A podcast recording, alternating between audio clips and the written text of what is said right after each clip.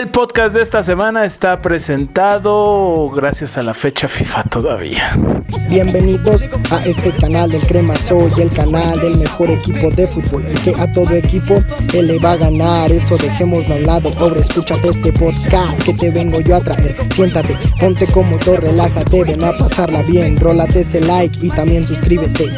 Así es, Azul Cremas, como cada semana estamos aquí de regreso en su podcast preferido del Crema Show.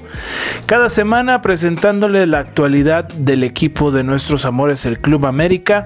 Esta semana no ha habido tanto de qué hablar porque son las fechas FIFA, pero bueno, hubo un amistoso, eh, se han filtrado imágenes de la nueva equipación y el preolímpico, selección mexicana, Henry se lastimó, etcétera, etcétera, etcétera. Hay un poco de carnita de la cual podemos desmenuzar esta semana previo al regreso eh, de la liga y el partido contra Necaxa el próximo fin de semana en el Estadio Azteca.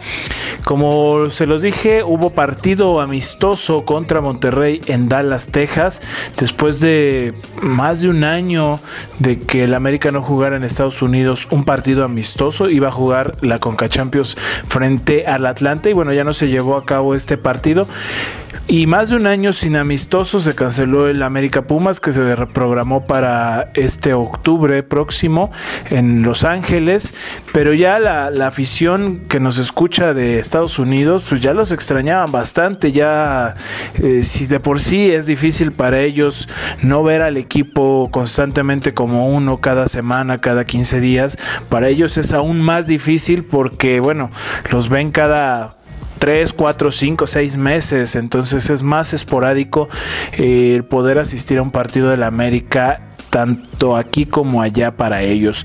Y bueno, se, se llenó completamente el estadio, el Cotton Bowl de Dallas. Eh, la organización supo hacer las cosas, escoger un estadio grande para así poder meter las mismas personas, nada más que separaditas, con su sana distancia, con sus respectivos cubrebocas y todo lo relacionado a esta pandemia que bueno, ya nos tiene muy jodidos, ya nos tiene muy desesperados a todos en todos los aspectos y en, lo que nos atañe en regresar al estadio, por lo menos aquí en México y en el Azteca no va a ser esta temporada, por lo que se ve, eh, en Estados Unidos es otro rollo, están haciendo las cosas de otra forma, de los países más importantes del mundo, entonces es diferente, no podemos comparar ni mucho menos lo que pasa aquí con Estados Unidos.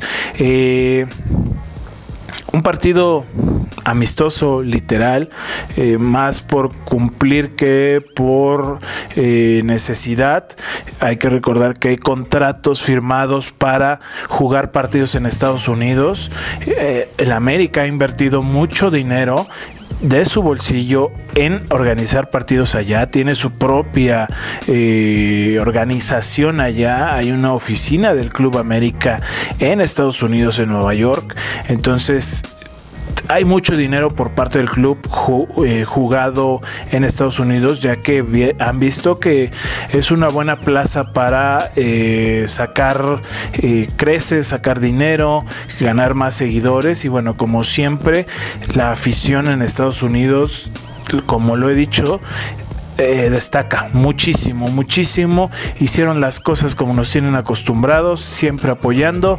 El despliegue del colorido fue impresionante, como se está haciendo costumbre por aquellos lados. En cierto minuto del segundo tiempo empieza la humadera, eh, empieza a llenarse la, tribuna de humos amarillos y bueno, se ve espectacular. Ya es casi casi un clásico que están haciendo los amigos de Estados Unidos eh, los tejanos, la gente de Los Ángeles, con el buen Poncho, eh, la gente de Atlanta también estuvo por allá, de Nueva York. Los que conozco de Estados Unidos se dieron cita ahí y bueno, como siempre lo hicieron muy, muy bien. Los de Norcal también, eh, bueno, es, es diferente como lo venimos diciendo, Chicago, todas las filiales y, y bueno, ya en el partido el América le costó muchísimo trabajo, hay muchas bajas por selecciones nacionales, porque no es lo mismo un partido, no se juega con la misma intensidad un partido de liga a un partido de eh, amistoso y mucho menos en Estados Unidos, ni siquiera, lo pongo este, desde este punto de vista, ni siquiera el equipo sacó eh, las playeras con los nombres de los jugadores. Entonces, a ese grado de importancia, por decirlo así, eh, tienen esos partidos. Ni siquiera las playeras con los nombres de los jugadores tenían. Se tenía que jugar. sirve sobre todo sirve porque pudo probar algunas cosas eh, Solari, eh, ver si puede ajustar otras. Entonces, de lo perdido lo ganado, por lo menos no estuvieron eh, inactivos los jugadores como el resto de la liga que no tuvo partidos amistosos, por lo menos estuvieron movidos, eso es lo importante para así regresar al cierre de la liga con todo, empezando con Ecaxa que se juega este fin de semana en el Estadio Azteca y que bueno, ha cambiado de técnico, eh, le ha costado mucho trabajo, eh, se fue el profe Cruz y regresa eh, el, técnico que, tenían, Memo Vázquez, este, una pausa ahí pusieron para que al final volviera a regresar. Le falta mucho en Se deshizo de muchos jugadores, se ha deshecho de muchos jugadores en los últimos torneos, muchos jugadores que destacaron, que los llevaron a semifinales, eh, a, liguillas, entonces le ha costado mucho trabajo, mm, la pandemia les ha afectado mucho, principalmente por la llegada de jugadores, la compra, venta, que era su mercado que ellos tenían, el comprar barato, vender caro, no lo han podido eh, seguir haciendo debido a la pandemia, entonces les está costando mucho trabajo y bueno, esperamos que vamos a sacar estos tres puntos fácil eh, en la bolsa. Además de que pues es en nuestra casa, no, no, no tendría que haber pretexto de no sacar esos tres puntos en casa y así pues seguir luchando allá arriba. Estamos separados del resto de los equipos eh, de la liga pero hay que seguir luchando antes del partido contra los Chemos en el Azteca, que bueno, ese va a ser un partido de seis puntos, eh, el cual va a colocar al ganador en el liderato definitivo, lo creo yo así. Eh, el América tiene un cierre de torneo un poco más cómodo, por así decirlo, eh, solo digamos que se, lo, lo peligroso podría ser Tigres y Pumas en el sentido de que llegaron a la final, pero no ha ofrecido mucho fútbol en este torneo. Entonces, creo que tenemos un cierre de torneo más accesible y que podemos terminar como líderes.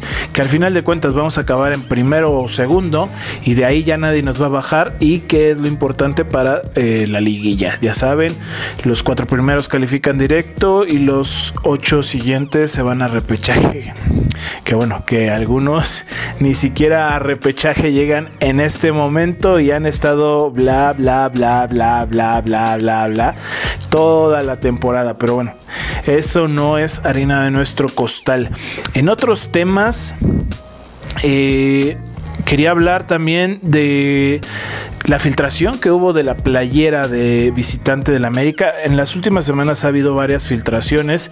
Esta página especializada en filtraciones eh, que predijo eh, las indumentarias pasadas, que predijo la línea de de ropa de, las, de esta temporada, de la pasada, y que es muy asertiva porque tienen los sketches de, de los bocetos de, de, los diseños.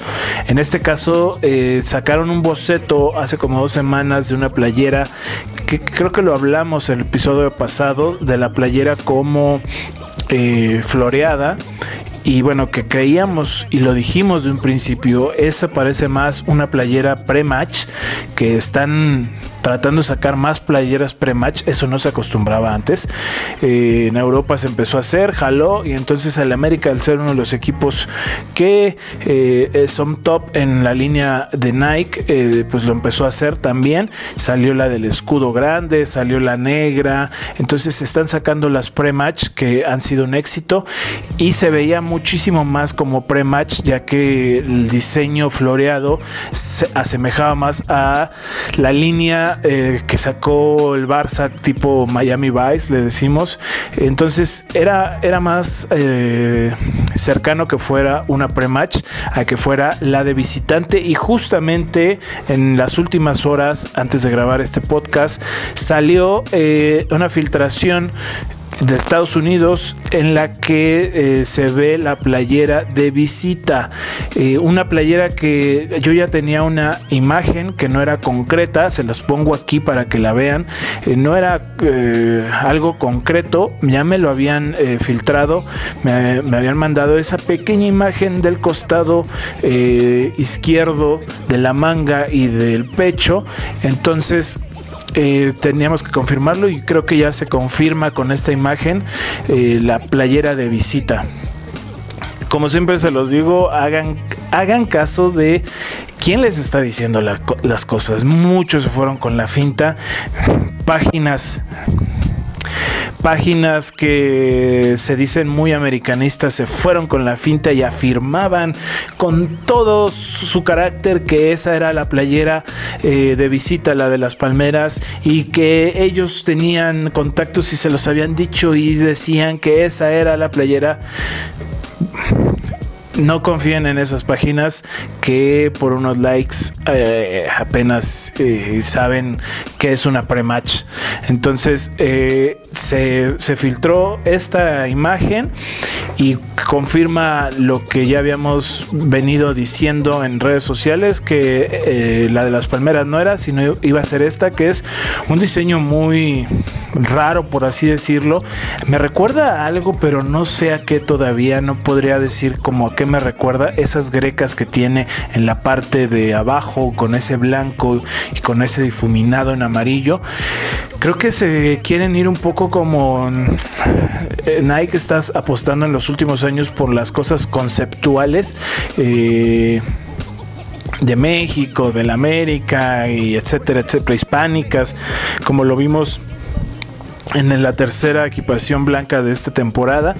Entonces creo que se están yendo por ese lado. Habrá que esperar el brief de la playera para leer cuál es la justificación de esas grecas y ese diseño. Siempre hay una justificación, eh, lo dicen eh, todos los briefs de las playeras. Entonces habrá que esperar ese brief para saber qué es lo que significa.